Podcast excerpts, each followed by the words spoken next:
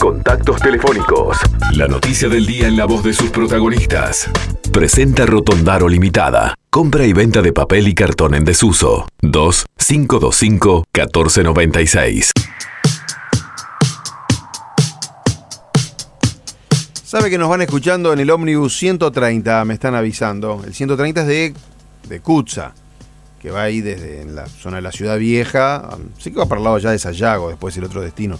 No sé bien dónde termina, pero bueno, es un gusto ahí que el chofer nos esté escuchando y nos escuchan todos en el ómnibus, Claro, que está sí, muy sí, bien el eso. ómnibus. Yo recuerdo los ómnibus de mi barrio, que seguramente los va a recordar también nuestra próxima entrevistada, porque éramos vecinos. 113, 114. Ay, es el 113 lo que demoraba. ¿Sí? 113 te Estaba lo, apurado usted. lo, que, demoraba en pasar. No tenía paciencia, era más joven, no tenía paciencia. Yo calculo que ella también vivió esas etapas de esos hombres, los interdepartamentales que venían siempre llenos. Mire que ella es más joven que usted, le digo, para que no se pero- haga el pingo. Bueno, pero debe recordar esos Bien. mismos ómnibus. Pero bueno, Bien. este espacio tiene una presentación formal como todo en este programa. Sí. Así que, como todo, le vamos a decir que vamos a estar, a- vamos a ser serios. Vamos a decir que estábamos por entrevistar a Rosana de Olivera, Sí. La presidenta Linisa. que es, eh, sí, sí, que estudió sociología en la Universidad de la República, es técnica en comunicación social. Rosana desembarcó, Rosana de Olivera desembarcó en la presidencia del INISA. Eh, en este gobierno es uno de los cargos Políticamente es de Cabildo Abierto. Exactamente, políticamente es de Cabildo Abierto y es con ella con quien vamos a estar hablando. Eh, bienvenida, Rosana, ¿cómo te va? Buen día, buen día para todos. Muchas gracias por el espacio. Me hiciste, me trajiste algunos recuerdos. Claro, porque como nos conocemos del barrio, pero amerita que te presentáramos formalmente porque la entrevista en realidad es por, es por tu trabajo en el INISA, más allá de que nos conocemos. Así es que, verdad, es verdad. bueno, un gusto tenerte aquí en Entre Líneas. Igual para mí, Jorge. Bueno, eh, mucha actividad. Lo que motivó fundamentalmente esto y el inicio de la, de la llamada es una- un comunicado que mandaron de los talleres de Don Bosco, del INICE, de Unión Capital, por este por este, esta invitación para el día de hoy a las 14 horas. ¿Qué es lo que van a presentar hoy a las 14 horas? Y después hablaremos del INISA, puntualmente. Bueno, hoy, hoy es un día muy especial, justamente porque estamos eh, firmando ese acuerdo con Talleres Don Bosco. Ustedes saben que en el inicio tenemos que, eh, en este pasaje por el sistema, los jóvenes tienen que prepararse para la afuera, tienen que prepararse para volver a salir y estar entre todos nosotros viviendo como ciudadanos de bien en la comunidad y bueno, uno de los de las banderas más importantes que tiene el INISA es prepararlos para esto desde el punto de vista profesional. Entonces, ustedes, bueno, Talleres Don Bosco es muy conocido por lo que Ujú. tiene unos valores enormes y tiene este, unas instalaciones preciosas. Enseñan oficios, básicamente, también, ¿no? Exacto, Claro. exacto. En este caso van a ser eh, 10 jóvenes de NISA que van a participar en la capacitación de mecánica en motores de gasolina. O sea que van Bien. a participar, van a empezar a capacitarse en taller de Don Bosco, que además no solamente los prepara técnicamente para la tarea, sino que tiene todo un trabajo en cuanto a lo que son valores, disciplina, hábitos de trabajo, y eso también nos ayuda en estos jóvenes que tienen, a veces tenemos que también apoyarlos en lo que es ciudadanía, en lo que es ser un ciudadano de bien, más allá de que encuentren su vocación. Este, siempre les digo cuando los visito que, que, que están en, son adolescentes, que están en esta etapa que, que todos hemos atravesado de, este, de incertidumbre, bueno, de que uno se busca un poco cuál es su identidad, y bueno, este, la vocación también surge muchas veces en esta etapa de la vida, y bueno, nos parece que esta es una enorme oportunidad, y Unión Capital ASPAP va a financiar estos cursos, porque INISA está un poco corto de dinero, entonces este, buscamos la alternativa, nosotros hemos trabajado mucho en la interinstitucionalidad, porque nos parece que el INISA solo no, no puede este, ejercer esta tarea tan importante que tiene, sino que tiene que buscar apoyo en los diferentes organismos del Estado y en las empresas privadas, y este es un claro ejemplo de esa de ese trabajo que hemos estado haciendo en este año y poco de gestión que tenemos en buscar el apoyo en los organismos, en las instituciones, en las empresas, en la comunidad, en las organizaciones sociales y tejiendo una red enorme de sinergias y de buenas voluntades, este, de responsabilidad social empresarial poder este, concretar en lo que estamos concretando hoy con este acuerdo. Así eh, realmente feliz, feliz Rosana, llevando adelante, sí. eh, solo para, para aclararlo, no todo el mundo lo tiene por qué saber, el INICA es el organismo que trabaja con menores que cometieron delitos, digamos, ¿no? Que ustedes los tienen que trabajar después con ellos, son menores que también tienen una, una, una conducta, un comportamiento conflictivo. ¿Cómo seleccionaron a estos 10, porque ustedes atienden a muchos más, ahora te iba a preguntar a cuántos, pero cómo seleccionaron a estos 10 que tienen esta chance, esta oportunidad en los talleres de Don Bosco? INISA eh, administra las medidas socioeducativas, privativas y no privativas de libertad que la justicia determina para los adolescentes que están en conflicto con la ley penal, exactamente como, como tú lo planteas. Y bueno, hay un área que se llama el Programa de Inserción Social Comunitaria, que obviamente van a estar así hoy sus sectoras, este, hacen un trabajo exquisito en el sentido de buscar estos perfiles, porque obviamente son jóvenes que van a ir a Don Bosco, porque nosotros también tenemos algunas capacitaciones, por ejemplo, primaria, secundaria y la UTU que van se incorporan ellos al inicio, en este caso los jóvenes van a ir, por, por esto que decía al comienzo, que el equipamiento, que es muy importante, está en Don Bosco, y bueno, ellos buscan, conocen bien los perfiles de los jóvenes y buscan los mejores para para estos lugares y para ocupar. Nosotros tenemos un montón de, convenios con otros organismos del Estado en, los cuales también hay pasantías laborales, muchos, en, varios organismos. Y bueno, ellos buscan hacer ese trabajo, son quienes trabajan en el, último eh, periodo del joven, cuando la medida ya está a unos ocho meses, por ahí seis meses, empiezan a buscarle estas alternativas para que cuando el joven egrese del sistema pueda sostenerse en el, en el, en el afuera. Da el tiempo, da el tiempo. Sí, da el tiempo de la rehabilitación, porque eh, vamos a aclararse, unos 5 o 6 años se separó, porque antes pasaba que vos hablabas con el Instituto del Niño y del Adolescente y tenía todos. Los, el INAU. El INAU, que eran los niños que no tenían, que había que darles apoyo porque o eran abandonados por las familias o no tenían que, y estaban los menores infractores. Entonces vos hablabas del INAU y siempre se hablaba de los menores infractores. Se logró una división y el INISA queda, eh, corregime si hay alguna, si por favor Rosana si estoy diciendo algo que es incorrecto, se separa a los infractores, ¿no? Eh, esa es la división que se hizo, ¿no? Entre INISA y INAU, ¿verdad? Eso es correcto. Exacto. Exacto, bueno. En diciembre de 2015 se crea el Instituto Nacional de Inclusión Social Adolescente. Claro, y ahí se le da la responsabilidad a ese instituto, el INISA, de trabajar en lo fundamentalmente lo que es la rehabilitación. Primero por ese razonamiento real de que es gente muy joven de la sociedad que delinque, pero que son menores de 18 años, quiere decir que por más que le des una pena larguísima, van a volver a la sociedad.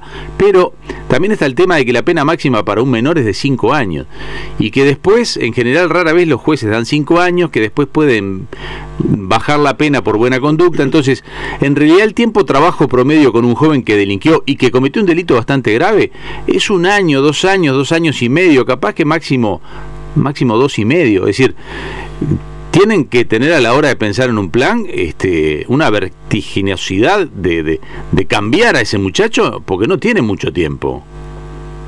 En realidad es que con, la ley de urgente consideración el máximo son 10 años ahora y el mínimo para algunos delitos en vez de ser uno son dos. Eso cambió. Ah, bueno, eso está, ya está vigente entonces. Bueno, está, está bien. Sí, está vigente. Igual tenemos muy pocos casos de jóvenes, creo que son dos o tres nomás que tienen más de cinco, que tienen seis o siete años. No tenemos ninguno tampoco de 10 años. Claro, o sea que tenés que hacer planes para, para una corrección relativamente rápida, ¿no? Sí, bueno, por eso mismo que incorporamos en esta administración la UTU, y este tipo este tipo de talleres que son cortos un año seis meses y incluso decirles que talleres de un Bosco que con una generosidad enorme ha armado este taller específicamente para los jóvenes de INISA este entonces eso también este acotado en el tiempo y que tenga todos los módulos en fin este siempre se, siempre se busca y, también buscamos esto que, que estás planteando de que sean cursos más prácticos más técnicos y que tengan también una salida laboral este, más importante. Entonces, e, eso también se busca, lo buscamos. Y las pasantías, por ejemplo, con organismos públicos siempre son de seis meses, por ejemplo. ¿Cómo estás con el tema de adicciones? Porque además son jóvenes que a veces entran con muchas adicciones o incluso por sus propios problemas de convivencia, a veces los médicos de los institutos de rehabilitación los este, bajaban un poco con medicación. Entonces eh, se llegó a decir en un momento que los adolescentes que estaban encerrados, estoy hablando hace unos cuantos años, eh, estaban todo el día dopados. Digo, este, ¿cómo está ese, ese tema? Bueno, es real que en un, un 80% eh, ingresan al sistema con consumo problemático. En relación a eso, cuando nosotros asumimos, en los cinco centros de Montevideo estaban atendidos por, la, por una organización social y en Coleña de Barro, que tenemos siete centros, o sea, la mayoría de los jóvenes estaban sin atención, lo que me parece eh, lo que descubrí que era grave en el sentido de que como Estado no podemos estar haciendo diferencia en la atención, menos en este tema, en unos y en, otros. Tenemos que ser totalmente equitativos para todos los jóvenes del, sistema. Entonces, justamente en, estos, en este año y, poco que llevamos, este, eh, concretamos un equipo está a cargo una psicóloga y hay un equipo este, de operadores terapéuticos que están trabajando, están instalados en Colonia Berro y van a trabajar puntualmente con todos los jóvenes que están allí y, también con nosotros tenemos un centro en La Valleja, el Centro Nuevo Rumbo, también atiende el Centro Nuevo Rumbo, así que ahora sí podemos decir que en cuanto a consumo problemático tenemos a todos los jóvenes del INISA atendidos como corresponde. O sea que el primer problema es tratar de quitarles la, la adicción, porque si un 80% de los que entran tienen problemas con la droga. Sí, los primeros meses este, son meses complicados, más allá del impacto del ingreso para ellos y para sus familias, también son meses de abstinencia, donde sabemos que, es complicado. Bueno, pero hay profesionales ahí. ¿Cuántos, ¿De cuántos jóvenes estamos hablando que están a cargo del INISA? Eh, con medidas privativas de libertad, o sea que están en, los 13 centros que tenemos de privación de libertad en INISA, hay unos 280 al día de hoy. Con medidas no privativas de libertad, aquí todavía tenemos una dependencia en coordinación con el INAU. ¿Por qué? Porque de esos 260 que están con medidas no privativas, 130 todavía los tiene INAU en el resto del país y nosotros tenemos directamente eh, con un área nuestra, que es Promesem se llama, tenemos unos 70 y el, el otro este, el otro tanto a través de organizaciones sociales que también son contratadas por el INISA, o sea que ahí nos repartimos 130 y 130, digamos, unos que dependen directamente de INISA y otros que aún dependen de INAU. Y con respecto a esto tenemos un desafío enorme porque es en este quinqueño que tenemos que tomar nosotros esta tarea que realmente nos corresponde de administrar las medidas no privativas de libertad a nivel país. Uno de los temas que se Sí, uno de los temas que era cotidiano hace muchos años que después mejoró era el de las fugas o el intento de fugas, que sé que te tocó vivir una ahí por el mes de julio que hubo un intento de fuga, pero ¿cómo vienen con eso con ese tema? Sí. Bueno, en el 2020 tuvimos en total siete fugas, de las cuales cuatro fueron antes de que yo asumiera, antes de abril, y las otras tres fueron este, en el periodo.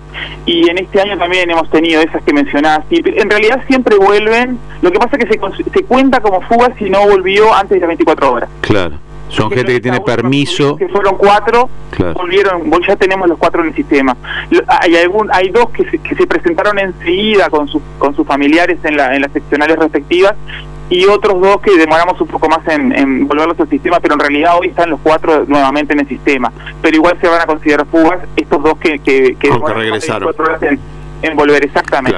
Y el, otro día estaba escuchando al gremio, ellos pedían dos cosas. Una es que, que les falta gente, como que les falta funcionarios, decían ellos. Y lo otro es que eh, siempre enfrentan claro, el funcionario está ahí expuesto a personas que también son agresivas, o sea, no es fácil. Bueno, viste los primeros seis meses por el tema de droga. Claro, y este y también el gremio estaba planteando, no sé, algún cambio en el sentido que los han golpeado, les han tirado agua caliente, o sea, hay casos de esos también, ¿no? Debe ser brava la convivencia para los empleados. Sí, en ese sentido, bueno, ustedes saben que ediliciamente hemos recibido un INISA en en algunos centros en algunas condiciones realmente inhumanas, ¿verdad? En ese sentido, por ejemplo, el centro de cautelares que está allí en General Flores y Beloni, ya hemos hecho, el año pasado a esta altura, cuando se colgó una lluvia enorme en un día de invierno, este, mm. yo llegué a las 7 de la mañana porque estaba todo inundado, los campeones flotaban por las habitaciones de los jóvenes, eh, todo el módulo era un río. Imagínense en medio de una pandemia, que todavía seguimos en medio de una pandemia, este, esa agua permanece en el centro porque por más que se saque la humedad, este, queda impregnada en todos lados por un par de semanas. Los funcionarios con las estufas y los enchufes en el medio del agua, yo casi casi colapso ese día porque realmente descubrí ese día lo que estaba pasando ahí, no sabía que esto se inundaba de esa forma, el sistema eléctrico colapsó. Fue realmente horrible, bueno, nosotros ya, el MTOP, el Ministerio de Transporte ya está trabajando allí y esa realidad ya la cambiamos. Bien. Se hicieron todos los luminarios nuevos, se cambiaron, se impermeabilizó, todo se puso vereda, o sea, ya, ya hoy los funcionarios y los jóvenes están en perfectas condiciones. En ese sentido es que el gremio reclama hoy que hay condiciones y, son reales y las estamos, las estamos mejorando. Lo que pasa es que son 13 centros y bueno, y algunos, y, no podemos hacer en un año lo que no se hizo en 15. Y en cuanto, claro, y en cuanto al número de funcionarios, para terminar. En, el total son 1.700 y de trato directo son unos 600. No, y lo otro, déjame terminar, es que la capacitación es todo y nosotros estamos eh, consolidando la academia penitenciaria a través del pacto, que es un programa de cooperación internacional en el que vamos a tener una academia penitenciaria que capacite con la idoneidad que corresponde a los funcionarios de trato directo, que son quienes tienen el vínculo cercano, cotidiano, que acompañan al joven, que transmiten valores y están en permanente contacto con ellos.